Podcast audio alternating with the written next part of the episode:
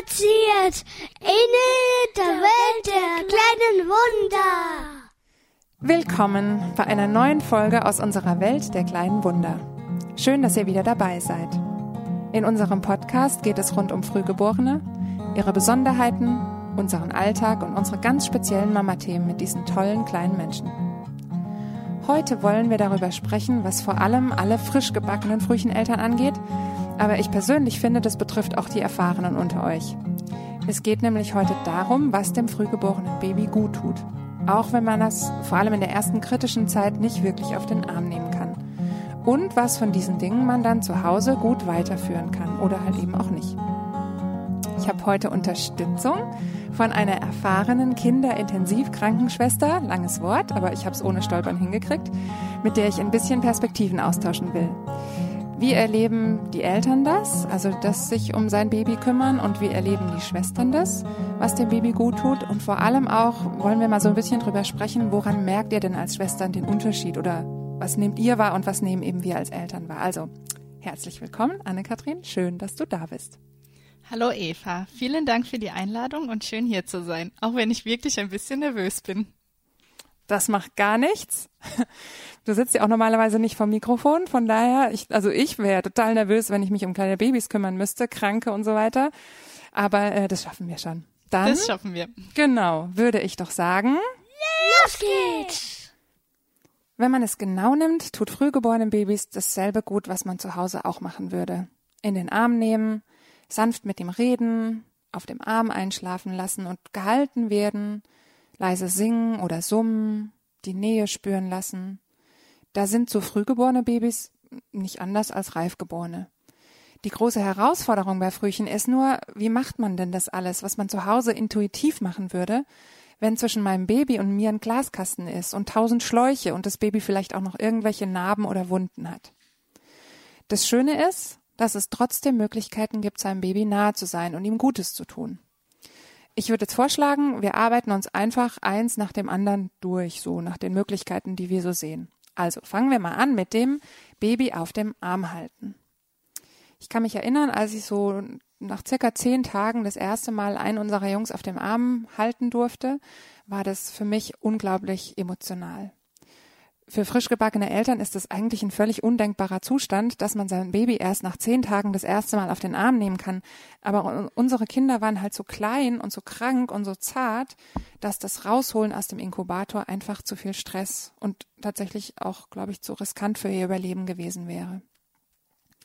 Dieses ähm, Rausholen oder dieses auf den Arm nehmen nennt man bei Frühchen Känguruen. Känguru-Babys sind nämlich eigentlich immer Frühchen, denn jedes Känguru-Baby wird unreif geboren und entwickelt sich dann erst im Beutel der Mutter zum selbstständig lebensfähigen Tier. In diesem Beutel bekommt es Wärme und Schutz und über die im Beutel befindlichen Zitzen auch seine Nahrung. Auch beim Känguruen ist es ganz ähnlich, nämlich das Frühchen kann in engem Hautkontakt das nachholen, was es zur Reifung noch braucht. Beim Känguruen wird also das Baby nackt, nur mit einer Windel begleitet, bekleidet, auf den ähm, ebenfalls freigemachten Oberkörper der Mutter oder des Vaters gelegt und dann mit einer Decke zugedeckt. Das kleine oder eben auch kranke Kind kann so ganz nahe bei seinen Eltern sein. Anne-Kathrin, ähm, ich muss dich mal fragen, weißt du denn eigentlich, woher das Kängurun kommt? Ja, das weiß ich. Die Känguru-Methode stammt ursprünglich aus Bogota, Kolumbien. Zwei Kinderärzte suchten dort aus Mangel an Brutkästen, also Inkubatoren, nach einer anderen Wärmequelle für die Frühchen und die Kinder mit Startschwierigkeiten. Sie legten also die Kinder auf den nackten Oberkörper der Eltern, die in einer aufrechten Position saßen, und erhofften sich dadurch, dass die Kinder so gewärmt werden. Ziemlich schnell entstand daraus die Methode des Känguruns. Nach der Einführung dieser Methode sah man vor allem auch, dass sich der Allgemeinzustand der Kinder merklich verbesserte und so wurde eben diese Methode dann auch weltweit auf vielen Intensivstationen angewendet und heute nennen wir es Kängurun und ich finde es einfach eine super Sache. Auf jeden Fall. Auch, ähm, also ich glaube, dass alle, die schon mal gekängurut haben, sich daran vielleicht erinnern, wie komisch das beim ersten Mal war, weil es ist schon ein bisschen komisch, ne? Also man muss sich das schon mal klar machen, wie dieses Rausholen aus dem Inku abläuft, aus dem Inkubator abläuft. Man kann eben nicht einfach hingehen und sein Baby selbst rausholen, sondern das muss eine Schwester für einen machen. Und wenn die gerade keine Zeit hat, muss man halt so lange warten, bis sie Zeit dazu hat. Weil das geht nämlich nicht so ruckzuck, sondern bei all diesen Schläuchen und Kabeln und so weiter, die in so einem kleinen Frühchenbaby stecken, muss man einfach echt aufpassen, dass man nicht aus Versehen irgendwie eine Infusion rausreißt oder noch schlimmer den Beatmungsschlauch aus Versehen zieht oder irgendwie so. Deswegen ist das auch kein einfaches Hochheben, so zack, Hände drunter und hoch, sondern ein ganz vorsichtiges, langsames in die Hand nehmen, dabei alle Schläuche beachten und so weiter. Als wir damals schon voll die Känguru-Profis waren, ähm, das heißt, wir haben uns quasi direkt, wenn wir reingekommen sind, ausgezogen, ähm, nicht ganz, aber so halb, hat mir mal eine Schwester, die einen speziellen Kinästhetikkurs gemacht hatte, erklärt, warum das für die Babys so ein Stress ist, rausgeholt zu werden. Und ich fand es total einleuchtend. Die Frühchen haben nämlich noch eine sehr eingeschränkte Wahrnehmung, weil ja noch nicht alle Sinne voll ausgebildet sind. Also vor allem sehen sie noch nicht so richtig viel. Daher ist der Sehsinn für sie auch nicht so wichtig wie bei uns Erwachsenen. Die Babys verlassen sich extrem auf die Sicherheit dessen, was sie fühlen. Daher soll man ja auch beim Frühchen im Inko, also das nicht einfach so zart streicheln, so, so komisch leicht auf der Haut hin und her wischeln, sondern lieber die Hand mit dem Eigengewicht auflegen und dann auch liegen lassen, weil sie das viel eindeutiger wahrnehmen können, als so dieses Rumgewische auf der eh super empfindlichen Haut. Also so ein Frühchen empfindet quasi die Matratze, auf der es liegt, als Sicherheit. Und wenn es dann plötzlich merkt, dass ihm quasi der Boden unter dem Rücken entzogen wird und es schwebt, dann weiß es hier aber noch nicht, wo es hingeht und auch wann es da ankommt und dass es bei der Mama viel schöner sein wird. Und dann kriegt es halt erstmal voll den Schreck und damit eben auch Stress. Daher hat mir diese Schwester damals erklärt, es ist wichtig, dass das Baby beim Rausholen nicht so, ähm, wie man das oft bei Babys macht, einfach von unten unter den Rücken gefasst wird und hochgehoben wird, sondern dass man ihm ein Schutzgefühl gibt, indem man es rumdreht und quasi über der Hand hängend auf dem Bauch rausholt weil es dann die Hand von vorne als Grenze und als Schutz wahrnimmt. Wenn wir uns schützen wollen, muss man selber mal drüber nachdenken, machen wir uns ja auch klein und kauern uns zusammen. Also wir schützen uns primär erstmal vorne. Und so geht es den Babys eben auch und das muss beim Herausnehmen beachtet werden. So, und jetzt nochmal, dem Baby ein gutes Gefühl geben, dabei alle Schläuche, alle Narben, alle Kabel im Blick haben und dem Baby keinen Stress verursachen. Das ist quasi Multitasking. Wobei ich sagen muss, ich habe diese Methode des Herausholens auch bei meinem dritten Sohn, dem Reifgeborenen, angewendet, weil ich gedacht habe, das geht ja irgendwie allen Babys so, dass sie erstmal mit diesen Grenzen außerhalb des Bauchs umgehen müssen. Nicht umsonst gibt's Babys, die feste gepuckt werden müssen, damit sie ihre eigenen Körpergrenzen wahrnehmen. Und ich glaube, das hat auch dem Kleinen ganz gut getan, immer zu wissen, wo gerade sein Halt und sein Schutz ist, selbst wenn er eben so durch die Luft geflogen ist von Arm zu Arm. Und was noch echt anders ist beim Känguruen, ist das mit dem nackten Oberkörper. Das ist schon so ein bisschen komisch, sich mitten auf der Intensivstation obenrum frei zu machen. Ähm, unsere Jungs lagen damals in einem Sechserzimmer, also bei euch ist das, sind das, also sind die Frühchen oft in diesem Sechserzimmer, das heißt sechs Inkubatoren mit entsprechend vielen Eltern logischerweise. Privatsphäre ist also relativ, obwohl natürlich alle bemüht darum sind, das ist schon klar. Aber es geht halt einfach nicht immer. Und so zieht man sich dann halt aus und legt sich auch schon mal auf diesen Stuhl in frohe Erwartung seines Babys, auch wenn man dann halt erstmal so ein bisschen halbnackt da liegt. Aber für euch, Anne-Kathrin, ist das, glaube ich, Alltag, oder? Also findest du das komisch, wenn da lauter halbnackte Mütter und Väter rumliegen? Also komisch jetzt nicht wirklich. Also komisch würde ich es nicht bezeichnen. Man nimmt das schon sehr medizinisch wahr und man sieht ja auch den Vorteil oder man weiß den Benefit, den das Kind dann hat. Und ähm, es ist ein Körper, also das ist einfach ein menschlicher Körper. Aber ich muss schon zugeben, mir ist es schon lieber, ähm, oder was heißt lieber, aber eine Mama jetzt nackt zu sehen, äh, ist mir nicht ganz so unangenehm jetzt wie bei einem Papa. Also bei Krass, einem Papa ja, okay. Äh, halte ich dann doch, weil ich halt selber eine Frau bin, halte ich zu einem Mann dann doch schon ein bisschen mehr Abstand, achte mehr auf meine Bewegungen äh, achte mehr, wie ich das Kind auflege, dass ich ihn jetzt nicht überall unangenehm berühre. Bei einer Mama ist das ein bisschen normaler. Dann Entschuldigung, rutscht man das Kind noch mal ein bisschen nach oben, ein bisschen nach unten, dabei berührt man halt auch mal ihre Brust. Natürlich bespricht man das alles und sagt auch, ne, mit Abstand ist halt hier wenig oder man berührt sich halt mal. Aber bei einer Mama ist mir das weniger unangenehm als bei einem Papa. Krass, echt. Aber ähm, es ist, ich muss sagen, es ist einfach ein total schönes Gefühl, dieses kleine Wesen auf seinem Bauch zu haben. Da ist es mir dann ehrlich gesagt auch egal, ob jetzt einer meine Brust anfasst. Also jetzt gerade eine Schwester, ne? Da denke ich mir so, hey, das ist, das ist eigentlich, es ist so schön, dieses Baby dann da zu haben, vor allem, weil man das ja eben nicht zu jeder Tages- und Nachtzeit einfach freiwillig ent oder selber entscheiden kann, wann man das macht. Und die Frühchen sind noch so leicht, die spürt man kaum als Gewicht. Also die bewegen sich ja auch noch ganz wenig. Ähm, und manchmal sind diese mini kleinen Hände dann so zwischen den Brüsten oder auch am Hals oder so, das kitzelt dann richtig. Da fühlt es sich so ein bisschen an, wie wenn man, wenn man sein Baby im Bauch in der Schwangerschaft das erste Mal spürt. Also jede Mama, die schon mal ein Baby im Bauch das erste Mal gespürt hat, die kann sich, glaube ich, daran erinnern. Das ist so ein bisschen wie Ameisen von innen, aber gar nicht unangenehm, sondern es ist einfach, ja, total süß. Ich weiß gar nicht, ob das das richtige Wort ist, aber egal. Es klingt auf jeden Fall sehr süß. ist es auch. Also es ist echt schön. Nachdem das Herausnehmen aus dem Inko eben so ein Stress ist für das Baby, versucht man halt so lange wie möglich zu känguruen. Also damit das Baby das auch wirklich genießen kann und da nicht gleich wieder rausgerissen wird. Mindestens eine halbe Stunde oder also noch besser eigentlich eine Stunde, ne? Ähm, genau. Und nach oben sind keine Grenzen gesetzt. Ich habe das, ich habe damals immer geschaut, dass ich so lange wie möglich aushalte, volle Blase hin oder her. Und eigentlich habe ich irgendwie, wenn ich mich so erinnere, nur dann, wenn ich pumpen gehen musste oder wenn Schichtübergabe war, mein Baby wieder abgegeben. Und das echt Schöne auch ist, dass Kängurun ja nicht nur die Mama kann, sondern eben auch der Papa. Bei einem Reifgeborenen, vor allem wenn man stillt, entwickelt sich ganz natürlich eine größere körperliche Nähe zwischen der Mama und dem Baby, weil man das halt einfach gefühlt ständig irgendwie anlegt und da fühlt sich der Papa oft außen vor und auch irgendwie hilflos. Das hat mir mein Mann bei unserem Kleinen schon auch gesagt. Ja gut, da kann ich ja jetzt nicht helfen, ne? obwohl das ja eigentlich gar nicht so ist. Das ist nur ein Gefühl, aber es ist halt so, weil die Nähe einfach selbstverständlich durch Stillen viel größer ist zwischen Mama und Baby. Mein Mann hat entsprechendes Känguruen bei den Großen auch echt genossen und wir saßen oft stundenlang nebeneinander, jeder mit einem Kind auf der Brust, mit so einem Spiegel in der Hand, weil man sein Baby ja sonst nicht anschauen kann, wenn es da so auf der Brust liegt. Also da sieht man ja nur so den Kopf von oben und mit dem Spiegel kann man so ein bisschen gucken, was macht er eigentlich gerade, voll gut. Und wir haben einfach die Zeit genossen.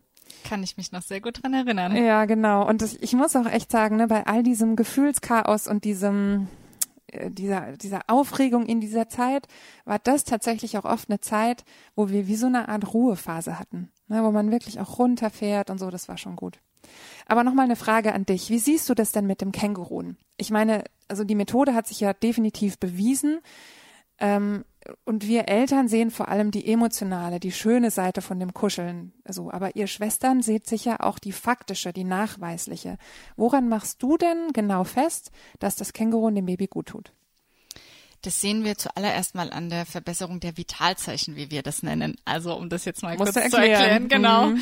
Ähm, das heißt, die Herzfrequenz wird einfach ruhiger, ähm, der Sauerstoffbedarf eines Kindes wird einfach weniger, die Atmung wird ruhiger und dadurch hat man auch weniger sogenannte Sättigungsschwankungen. Ja, und das ist wirklich oft, äh, man legt die Kinder auf die Brust und so nach fünf Minuten, wenn der Monitor davor alle zwei Sekunden alarmiert hat, hört er einfach auf zu alarmieren. Und ich kann mich Kinder, an dieses Gebimmel erinnern, ja, ja auch furchtbar. Ja, mhm. genau. Und das geht manchmal wirklich den ganzen Tag, bis man die Kinder auf die Brust der Eltern legt und dann ist es gut. Und dann hat, hört man eine Stunde, wir, wir sagen immer, man hört und sieht nichts von dem Kind, so ungefähr. Ja. Und dann ist wirklich Ruhe. Also das ist schon sehr eindrücklich. Ähm, außerdem sind die Kinder einfach weniger hippelig, zappelig. Sie weinen einfach viel weniger. Und was man doch auch sehr oft beobachten kann, dass sie im Inkubator oft mit geballten Fäusten liegen, einfach angespannt sind. Diese Kleinen können nicht immer super gut zeigen, hey, mich stört gerade was, außer dass sie weinen und sich viel bewegen. Aber die Fäuste sind doch wirklich ein gutes Zeichen, um das zu sehen. Und kaum liegen sie bei Mama oder Papa auf der Brust, entspannen sie ihre Hand, öffnen die Hand und legen meistens die komplette Handfläche auf die Brust. Ja. Und das finde ich wirklich so ein ganz deutliches Zeichen. Ab und zu entstehen auch mal witzige Bilder, wie zum Beispiel, dass dann auch mal der Mittelfinger dann nur liegt. da gibt's hm. immer tolle Fotos. Aber doch wirklich, also an diesen ganzen Sachen sieht man, dass die Kinder doch sehr entspannt sind. Sehr cool. Wir können also festhalten, kuscheln tun wir alle gerne. Und die Babys bekommen dadurch das Gefühl von Sicherheit und Nähe und Geborgenheit. Genau, das ist auch das Stichwort für das nächste Thema, nämlich ähm, Geborgenheit oder Sicherheit durch Stofftiere, kleine Decken und Stoffhände und sowas im Inkubator. Wir haben das damals auf eure Empfehlung hin, also Empfehlung der Schwestern bei euch auf der Intensivstation ähm, auch gemacht. Wir haben den Kindern kleine, so ganz weiche Stofftiere gegeben, die wir natürlich zuerst gewaschen haben und die wir dann auch noch eine Nacht bei uns im Bett hatten, damit sie unseren Geruch annehmen und die haben wir den Jungs dann in den Inkubator gelegt. Natürlich spielen die Kinder noch nicht damit, das meint man vielleicht irgendwie so, was soll die denn damit? Ähm, aber wenn man mal drüber nachdenkt, wird einem klar, wie wichtig der Geruch ist. Manchmal laufen wir irgendwo rein und prompt erinnert uns schon alleine nur ein Geruch, irgendwie ein Parfüm oder der Geruch von einem bestimmten Raum oder so an eine bestimmte Person oder eine Situation. Der Geruchssinn ist einer der unbewusstesten, also der zum Beispiel als letztes ausgeht, wenn man das so will, zum Beispiel bevor wir einschlafen. Das ist, äh, der Geruchssinn ist unser ältester und vielleicht sogar unser lebenswichtigster Sinn. Der wird nämlich schon lange vor der Geburt im Mutterleib geprägt.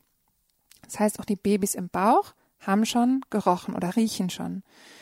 Noch bevor wir etwas Gefährliches hören oder sehen, warnt uns die Nase vor schädlichem Geruch oder Gerüchen wie Gift oder Feuer oder Rauch. Also manchmal wachen wir auch auf, ne? also wenn es irgendwo brennt, denken wir, hier brennt's. Und nicht ohne Grund bewegen wir uns häufig der Nase nach, sagt man ja so. Also die Nase oder der Geruch hilft bei wichtigen Entscheidungen, urteilt über Nahrungsmittel oder entscheidet sogar über die Partnerwahl. So. Für Kinder ist es also ein extrem wichtiger Sinn, gerade wenn sie ja noch nicht so ausgeprägt sehen können, weil sie im Inkubator auch alles Mögliche riechen. Vor allem natürlich viel Desinfektionsmittel mit diesem scharfen Alkoholgeruch oder was auch immer das ist. Ich weiß es gar nicht genau, aber mit diesem scharfen, stechenden Geruch, den man ja den jetzt bei Corona sowieso alle kennen, weil ja jede Hand, die in den Inkubator langt, vorher desinfiziert wird, werden muss, so. Da ist es dann echt gut, wenn das Baby auch was anderes riecht. Vor allem etwas, das es an das Gefühl von Sicherheit im Bauch erinnert. Den Geruch von Mama und Papa kennt es ja schon. Haben wir gerade besprochen. Und er kennt ihn eben daher auch beim Känguruen oder an einem Stofftier oder an einer kleinen Decke wieder. Aber nicht nur der Geruch ist wichtig, sondern auch das Gefühl auf der Haut. Natürlich würde ich jedem Papa oder jeder Mama empfehlen, so viel wie möglich selbst beim Baby zu sein aber ähm, oder zumindest auch wenn man mal nicht Känguruen kann, wenigstens die Hand auf das Baby im Inkubator zu legen. Aber selbst das geht eben leider nicht immer, weil man ja auch mal schlafen oder mal essen oder Milch pumpen muss oder einfach auch mal eine Pause und Zeit für sich braucht, weil es eben niemandem hilft, sich komplett zu verausgaben und zusammenzubrechen. Es ist also nicht immer möglich, immer bei meinem Baby zu sein. Da kommt einem ganz natürlich die Frage, was kann ich denn meinem Baby von mir dalassen, wenn ich nicht da bin oder da sein kann. Das Stofftier, das nach mir riecht, ist eine Idee. Eine andere ist eben eine Stoffhand, die ihr auch bei euch auf der Station verwendet habt oder die auch dort heute noch verwendet wird. Diese Stoffhände haben mehrere Funktionen. Die sind primär Lagerungshilfen, dass das Baby stabil und angenehm in seiner Haltung unterstützt wird. Aber durch die Handform wirkt es auch beruhigend auf das Baby. Und weil das Gewicht der Hand einer echten Hand nachempfunden ist. Die Hand kann also zum Beispiel auch auf den Bauch oder auf den Rücken gelegt werden, um dem Baby das Gefühl zu geben, die Mama ist da, auch wenn sie eben gar nicht da ist.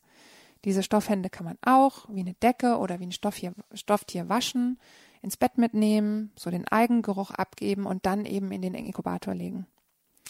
Wir haben das damals echt gerne in Anspruch genommen, vor allem auch, weil ich ja nur alleine oder manchmal nur alleine Känguruen konnte, weil mein Mann halt arbeiten musste und ich mich dann immer schlecht gefühlt habe, weil ich meistens nur mit einem Kind Känguruen konnte. So für ein Doppelkänguru waren sie einfach lange zu klein und zu krank und so. Diese Stoffhände heißen übrigens Sakis, so sagen wir. So würde ich es auch nennen. Sakis, genau, und wurden Anfang der 2000er von einer Frühchenmama in den USA erfunden, deren Sohn nur sehr schlechte Überlebenschancen hatte.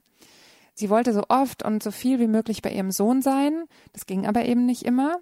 Und sie hatte eine Ausbildung in Produktentwicklung. Und das hat sie dann eingesetzt und die Serki-Hand entwickelt. Mehr Infos dazu könnt ihr gerne auch nachlesen, selber nachlesen unter thezerky.com, also T-H-E-Z-A-K-Y.com.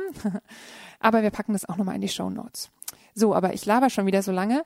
Anne-Kathrin, ihr setzt diese Hände ja viel ein, auch immer noch, oder? Für was hauptsächlich und was ist dabei für dich der größte Mehrwert?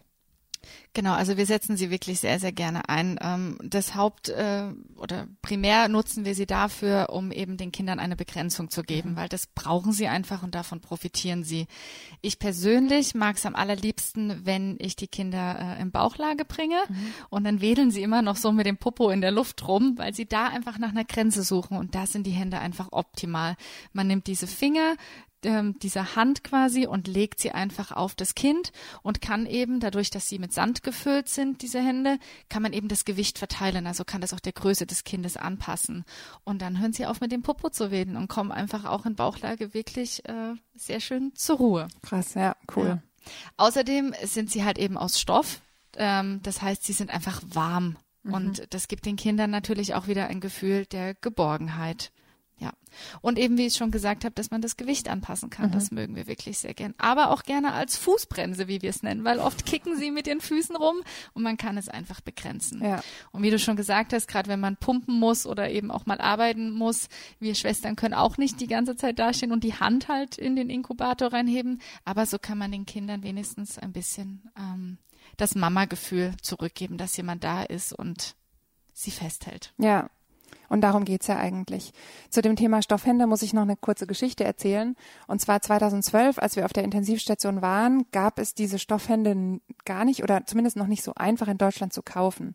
Damals haben wir darüber gesprochen und da meine Schwiegereltern in den USA leben, haben wir euch damals auf diesem Weg, also quasi über meine Schwiegereltern, ein paar von diesen Händen besorgt, weil wir sie einfach selber auch so wertvoll fanden. Und ich kann mich dran erinnern, dass ich bei meiner Recherche, wo wir diese Dinger eben herbekommen können, unter anderem auf ein Forum gestoßen bin, das mich richtig sauer gemacht hat. Eigentlich regt mich sowas nicht so schnell auf.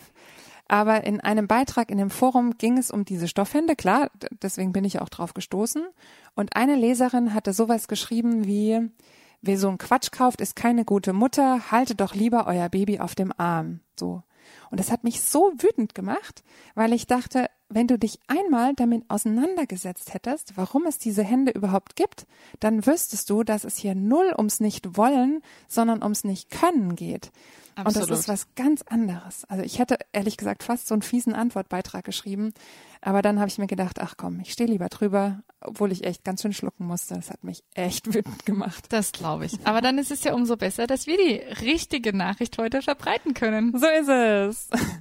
Aber es gibt noch mehr Möglichkeiten, seinem Baby gut zu tun. Neben der Berührung und dem Geruch ist das Gehör noch ein wichtiger Sinn für unsere Frühchen. Als wir damals auf der Intensivstation bei euch waren, gab es das noch nicht, aber inzwischen macht ihr bei euch auf der Station Radio Mama. Erzähl doch mal ein bisschen genauer, was das eigentlich ist. Das Radio Mama ist quasi eine Art, äh, dem Kindern etwas vorzuspielen von den Eltern, eben gerade in der Zeit, wo die Eltern nicht auf Station sein können. Also wir haben einfach einen MP3-Player, äh, mit dem die Eltern etwas aufnehmen können. Ähm, zum Beispiel Lieder können sie singen, sie können eine Geschichte vorlesen, sie können einfach vom Tag was erzählen, von den Geschwisterchen. Eben die Geschwisterchen können auch was drauf, äh, cool, auch drauf reden, äh, erzählen, was immer sie möchten. Und ähm, eben auch Omas und Opas. Also jeder kann mit eingebunden werden von der Familie, gerade weil eben ja auch andere Familienangehörige vor allem zu Corona-Zeiten nicht mhm. mit auf Station können. Und das kann man eben dann dem Kind im Inkubator vorspielen. Man kann die Lautstärke regeln, dass es nicht zu so laut ist und wenn eben das Kind gerade unruhig ist ähm, und man keine Pflegemaßnahme durchführt, weil das soll natürlich nicht die Stimme der Eltern äh, kombinieren mit einer Pflegemaßnahme. Mhm, das wird blöd. Genau. Dann ähm, ist es wirklich super. Dann kommen die Kinder zur Ruhe und ähm, Mama und Mama und Papas Stimme, das, was das Kind eigentlich ja immer schon im Bauch kennt, ist immer dabei. Und ist das irgendwie begrenzt? Also äh, habe ich da, kann ich da zwei Stunden lang aufnehmen und dann spielt ihr halt zwei Stunden lang irgendwas ab? Man kann, man kann wirklich lange aufnehmen, wenn man das möchte, aber ähm, wir spielen jetzt keine zwei Stunden am mhm. Stück ab. Also würde man ja zu Hause auch nicht tun. Ein ja. Kind, das schläft, da stellt man sich nicht daneben und singt dem Kind noch die ganze Zeit was vor. Und so machen, machen wir das halt auch. Also wir spielen das ab, wenn das Kind unruhig ruhig ist oder wenn man eben jetzt fertig mit einer Pflegerunde ist, noch so als quasi wie Einschlafritual und dann aber stoppen wir auch immer wieder die Aufnahme, dass es einfach nicht zu viel für das kleine Gehirn ist. Und kann ich das immer wieder neu aufnehmen? Wahrscheinlich schon, oder? Absolut, ja. absolut. Man kann den MP3-Player quasi, wenn man will, jeden Tag mit nach Hause nehmen und kann jeden Tag was Neues aufnehmen, aber da ist so viel Speicherkapazität drauf, dass man einmal ein paar Stunden aufnehmen kann und hat dann verschiedene Geschichten, die man quasi vorspielen kann. Und hat dann, haben dann jede Eltern einen eigenen MP3-Player oder ist es euch schon mal passiert, dass ihr die Geschichten von einer Familie dem an, anderen Baby vorgespielt nein, habt? Nein, nein, nein, nein. Also alle Eltern kriegen einen eigenen okay. MP3-Player und das ist wirklich ein super Gerät. Das haben wir jetzt erst wieder vom Frühchenverein dieses Jahr gespendet bekommen. Cool. Das ist wirklich ein MP3-Player, der aufnimmt, abspielt und alles sogar speichert. Also Toll. so einfach, dass es jeder hinkriegt. Das kriegt wirklich jeder hin. Ach, wie cool. Mensch, wie schön. Aber ähm, die Zeit rast. Ähm, wir müssen, glaube ich, so langsam zum Ende kommen. Und zum Abschluss will ich mit dir aber noch mal so ein bisschen kurz überlegen, was von den Dingen, die wir jetzt gerade besprochen haben, auch zu Hause weitergemacht werden kann. Gerne. Das Problem mit dem Känguruen fällt natürlich irgendwann automatisch weg, wenn das Kind nicht mehr im Inkubator liegt, also mit diesem vorsichtigen Raus- und Reinheben. Aber es tut den Frühchen so wie allen Babys total gut, wenn sie viel gehalten werden und Nähe bekommen. Ich kann mich noch an den Moment erinnern, dass da waren wir echt schon eine ganze Weile auf Peripherstation, als ich mein Baby, das oder beide Jungs, das erste Mal eben so auf dem Arm gehalten habe, wie man reifgeborene Babys normalerweise auf dem Arm hält. Also nicht auf die Brust gelegt mit Bauch nach unten, sondern halt einfach auf dem Arm. Ähm, da hatten sie halt eben auch nicht mehr so viele Schläuche und Kabel an sich und so weiter. Und das war echt ein besonderer Moment für mich, kann ich mich dran erinnern, sie beim, beim Kuscheln einfach anschauen zu können und sie auch vielleicht küssen zu können zum Beispiel und so. Das hatten wir halt monatelang einfach gar nicht. Die Möglichkeit gab es auch nicht. Und ich, also diese ganz kleinen kranken Babys, die küsst du ja auch nicht. Das ist ja viel zu gefährlich, dass da irgendwelche Keime und so draufkommen.